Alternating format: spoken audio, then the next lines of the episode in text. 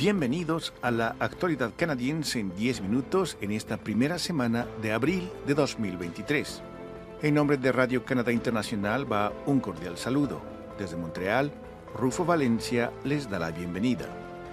Estos son los titulares de la semana. Aprueban resolución histórica en la ONU sobre la justicia climática informe sobre la masacre en Nueva Escocia, se debe parar la violencia de género. Presupuesto federal invertirá en atención dental y recortará gastos. El presupuesto federal es también un shock para los organismos no gubernamentales canadienses dedicados a la ayuda internacional. La Iglesia Católica repudió la doctrina del descubrimiento. Tras años de campaña llevada a cabo por el pequeño país Vanuatu, el primero en sufrir los estragos del calentamiento climático, la Asamblea General de la ONU adoptó este 29 de marzo una resolución histórica que busca que la justicia internacional aclare las obligaciones de los estados en la lucha contra el cambio climático. La Corte Internacional de Justicia deberá responder a la cuestión de las obligaciones que tienen los estados de proteger el sistema climático para las generaciones presentes y futuras, calificándola de avance histórico, momento histórico, triunfo de la diplomacia climática internacional, los organismos no gubernamentales y muchos de los 130 estados signatarios del texto recibieron con satisfacción los términos más enérgicos contenidos en la resolución aprobada por consenso. Aunque ningún país se opuso a la adopción del texto, Estados Unidos y China, los dos mayores emisores de contaminantes en el mundo, no firmaron el documento.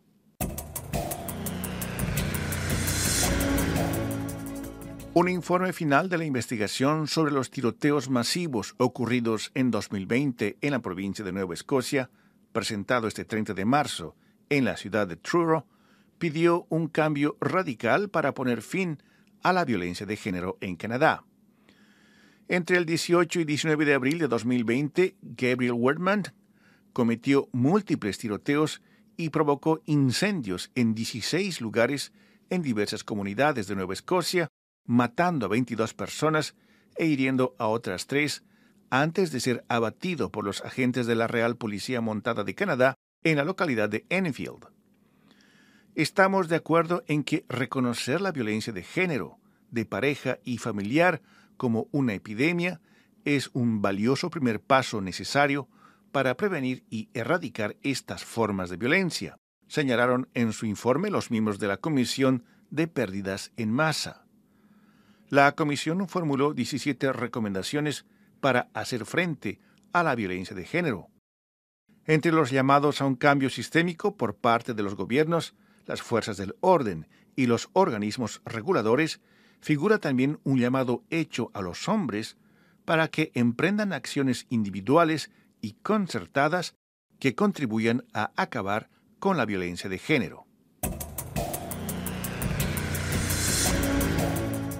La ministra de Finanzas de Canadá, Chrystia Freeland, presentó este 28 de marzo un presupuesto federal con un déficit de unos 10 mil millones de dólares por encima del previsto inicialmente, esto debido a las dificultades de la economía y a nuevos gastos en iniciativas como un programa nacional de atención dental.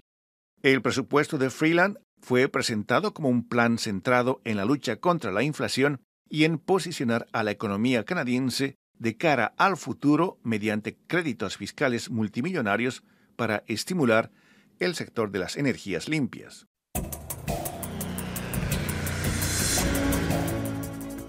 En respuesta al presupuesto federal canadiense, 95 organizaciones canadienses de ayuda internacional firmaron una declaración conjunta en la que denuncian los recortes de financiamiento y reiteran su demanda de un aumento de los fondos destinados a la cooperación internacional canadiense hasta un nivel de 10 mil millones de dólares anuales para el año 2025. Las organizaciones no gubernamentales denunciaron esta semana lo que consideran una retirada de Canadá en materia de ayuda internacional y su política feminista en el extranjero. Manifestaron su preocupación por la reducción de los fondos federales destinados a la ayuda internacional, que en el presupuesto de 2023 bajaron a los 6.880 millones de dólares en comparación a los 8.150 millones que fueron asignados en el presupuesto de 2022. Los organismos no gubernamentales deploran la falta de nuevas inversiones para mejorar la situación de las mujeres, las niñas y las personas vulnerables en todo el mundo. El sector está realmente muy decepcionado con la falta de visión, la falta de ambición del gobierno liberal, declaró Louis Bélanger, director del organismo de cooperación internacional Beyond Borders. Para Beatrice Vaugant, directora ejecutiva de Oxfam Quebec, se trata de una retirada en un momento extremadamente crítico.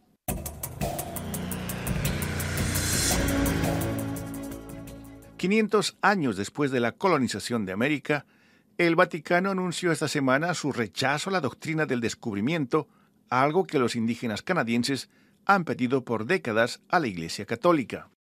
Bulas papales del siglo XV establecieron que las tierras de lo que más tarde se llamaría América no pertenecían a nadie. Ese es el concepto conocido como terra nullius. En la nota conjunta sobre la doctrina del descubrimiento del Dicasterio para la Cultura y la Educación y el Dicasterio para el Servicio del Desarrollo Humano Integral, se puede leer que el magisterio de la Iglesia sostiene, en términos inequívocos, el respeto debido a cada ser humano. La Iglesia Católica repudia los conceptos que no reconocen los derechos humanos intrínsecos de los pueblos indígenas. El documento oficial de la Iglesia afirma incluso que la doctrina del descubrimiento no forma parte de la enseñanza de la Iglesia Católica. A continuación, nuestra colega Paloma Martínez nos da más detalles sobre los temas que llamaron su atención esta semana. Bienvenida, Paloma. Hola, ¿qué tal, Rufo? Esta semana vengo con varios temas que compartir. Primero, la Casa Latinoamericana de Quebec, un lugar para ir al encuentro de las diferencias culturales, pero sobre todo de las similitudes entre los quebequenses nativos y los recién llegados de las Américas a la capital de la provincia francófona. Cecilia Valdebenito es la directora general de la casa. Para integrarse hay todo un proceso que hacer, hay que conocer el país donde llegamos, quiénes son, cómo, cuál es la cultura del medio, etcétera, etcétera. Y al mismo tiempo tenemos que hacernos reconocer con el saco de conocimiento, de saber eh, que traemos también para saber cómo compartirlo y que para que sea armónico, que haya una armonía en esas dos cosas y que no haya malentendido. También, la Conferencia de Naciones Unidas sobre el Agua que terminó la semana pasada en Nueva York contó con la participación de una delegación de Canadá que fue a promover los derechos del río San Lorenzo, columna vertebral de este país. La abogada colombiano-canadiense Jenny Vega Cárdenas estuvo allá. Fue maravilloso de ver que todo el mundo se moviliza por el agua, que finalmente es como el, el pariente pobre, ¿no? actualmente, porque hay agencias que se ocupan del clima, otras que se encargan de, mm, bueno, de otros temas, pero la del agua es la que menos financiamiento tiene, es el área donde está más eh, abandonado finalmente los esfuerzos a nivel mundial, a nivel nacional, regional, etcétera. Además, les hablo de Latinos Positivos, la única agencia que brinda servicios en español a personas con VIH en Canadá.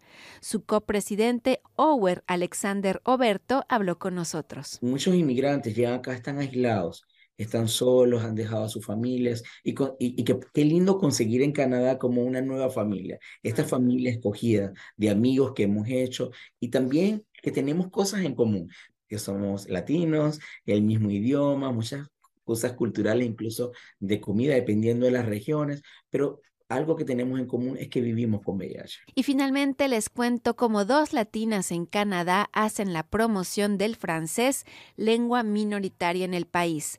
La colombiana Ingrid Cabezas es una de ellas. Invitamos a minorías de otros países que nuestro punto común es el francés, para hablar de temas en la diversidad, en la inclusión, cómo realmente hacemos todos los inmigrantes para venir y eh, aprender la lengua, los procesos de inmigración, los procesos de dualidad identitaria, también todos esos desafíos que encontramos cuando no sabemos si somos de aquí o si somos de allá. Este programa nos está haciendo descubrir un poco más sobre nuestras propias identidades. Es todo por mi parte, Rufo. Muchas gracias. Muchas gracias, Paloma.